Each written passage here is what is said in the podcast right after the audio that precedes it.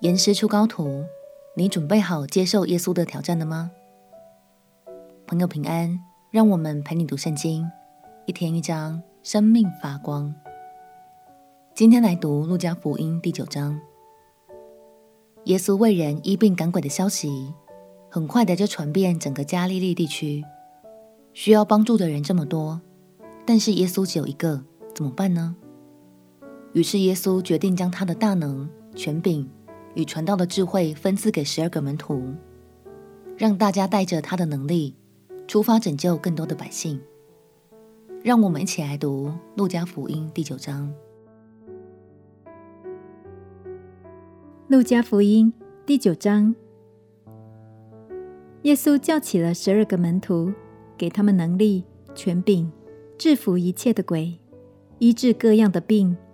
又差遣他们去宣传神国的道，医治病人，对他们说：行路的时候，不要带拐杖和口袋，不要带食物和银子，也不要带两件褂子。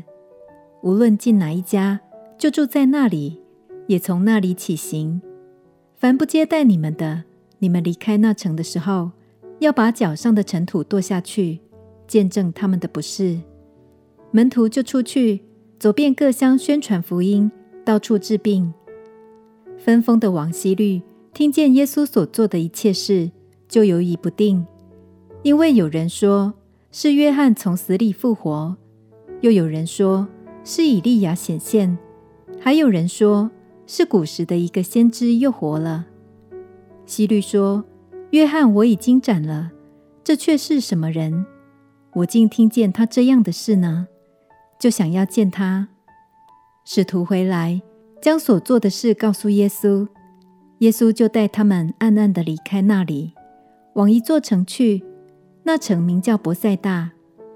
但众人知道了，就跟着他去。耶稣便接待他们，对他们讲论神国的道，医治那些虚医的人。日头快要平西，十二个门徒来对他说：“请叫众人散开。”他们好往四面乡村里去借宿找吃的，因为我们这里是野地。耶稣说：“你们给他们吃吧。”门徒说：“我们不过有五个饼，两条鱼，若不去为这许多人买食物，就不够。”那时人数约有五千。耶稣对门徒说：“叫他们一排一排的坐下，每排大约五十个人。”门徒就如此行。叫众人都坐下。耶稣拿着这五个饼、两条鱼，望着天祝福，拨开，递给门徒，摆在众人面前。他们就吃，并且都吃饱了，把剩下的零碎收拾起来，装满了十二篮子。耶稣自己祷告的时候，门徒也同他在那里。耶稣问他们说：“众人说我是谁？”他们说。有人说是施洗的约翰，有人说是以利亚，还有人说是古时的一个先知又活了。耶稣说：“你们说我是谁？”彼得回答说：“是神所立的基督。”耶稣切切地嘱咐他们，不可将这事告诉人，又说：“人子必须受许多的苦，被长老、祭司长和文士弃绝，并且被杀。”第三日复活。耶稣又对众人说：“若有人要跟从我，就当舍己，天天背起他的十字架来跟从我。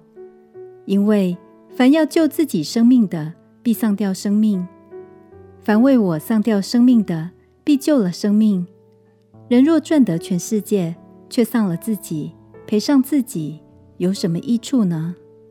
凡把我和我的道当作可耻的，人子在自己的荣耀里，并天父与圣天使的荣耀里降临的时候，也要把那人当作可耻的。我实在告诉你们，站在这里的有人在没尝死味以前，必看见神的国。说了这话以后，约有八天，耶稣带着彼得、约翰、雅各上山去祷告。正祷告的时候，他的面貌就改变了。衣服洁白放光，忽然有摩西、以利亚两个人同耶稣说话。他们在荣光里显现，谈论耶稣去世的事，就是他在耶路撒冷将要成的事。彼得和他的同伴都打盹，既清醒了，就看见耶稣的荣光，并同他站着的那两个人。二人正要和耶稣分离的时候，彼得对耶稣说：“夫子，我们在这里真好，可以搭三座棚，一座为你，一座为摩西，一座为以利亚。”他却不知道所说的是什么。说这话的时候，有一朵云彩来遮盖他们。他们进入云彩里，就惧怕。有声音从云彩里出来，说：“这是我的儿子，我所拣选的，你们要听他。”声音住了，只见耶稣一人在那里。当那些日子，门徒不提所看见的事，一样也不告诉人。第二天，他们下了山，就有许多人迎见耶稣。其中有一人喊叫说：“夫子，求你看顾我的儿子，因为他是我的独生子。他被鬼抓住，就忽然喊叫，鬼又叫他抽风，口中流沫，并且重重的伤害他，难以离开他。我求过你的门徒把鬼赶出去，他们却是不能。”耶稣说：“唉。”这又不信又被谬的世代啊！我在你们这里忍耐你们要到几时呢？将你的儿子带到这里来吧。正来的时候，鬼把他摔倒，叫他重重的抽风。耶稣就斥责那污鬼，把孩子治好了，交给他父亲。众人都诧异神的大能。耶稣所做的一切事，众人正稀奇的时候，耶稣对门徒说。你们要把这些话存在耳中，因为人子将要被交在人手里。他们不明白这话，意思乃是隐藏的，叫他们不能明白。他们也不敢问这话的意思。门徒中间起了议论，谁将为大？耶稣看出他们心中的议论，就领一个小孩子来，叫他站在自己旁边，对他们说：“凡为我名接待这小孩子的。”就是接待我，凡接待我的，就是接待那差我来的。你们中间最小的，他便为大。约翰说：“夫子，我们看见一个人奉你的名赶鬼，我们就禁止他，因为他不与我们一同跟从你。”耶稣说：“不要禁止他，因为不抵挡你们的，就是帮助你们的。”耶稣被接上升的日子将到。他就定义向耶路撒冷去，便打发使者在他前头走。他们到了撒玛利亚的一个村庄，要为他预备。那里的人不接待他，因他面向耶路撒冷去。他的门徒雅各、约翰看见了，就说：“主啊，你要我们吩咐火从天上降下来烧灭他们，像以利亚所做的吗？”耶稣转身责备两个门徒，说。你们的心如何？你们并不知道。人子来不是要灭人的性命，是要救人的性命。说着，就往别的村庄去了。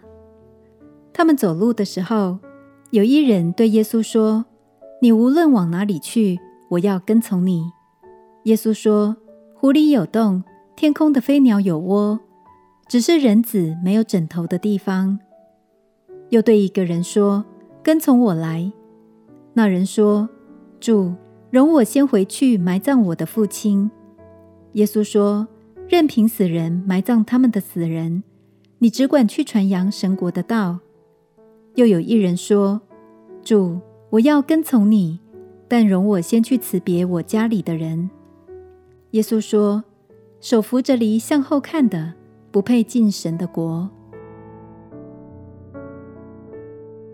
耶稣充满温柔、怜悯与慈爱，但他对于门徒们的要求却也是非常严格的哦。耶稣最后说：“手扶着犁向后看的，不配进神的国。”这是因为古时候农夫用犁耕田，必须定睛注视着前方，一旦回头往后看，犁就会挖出歪斜的沟。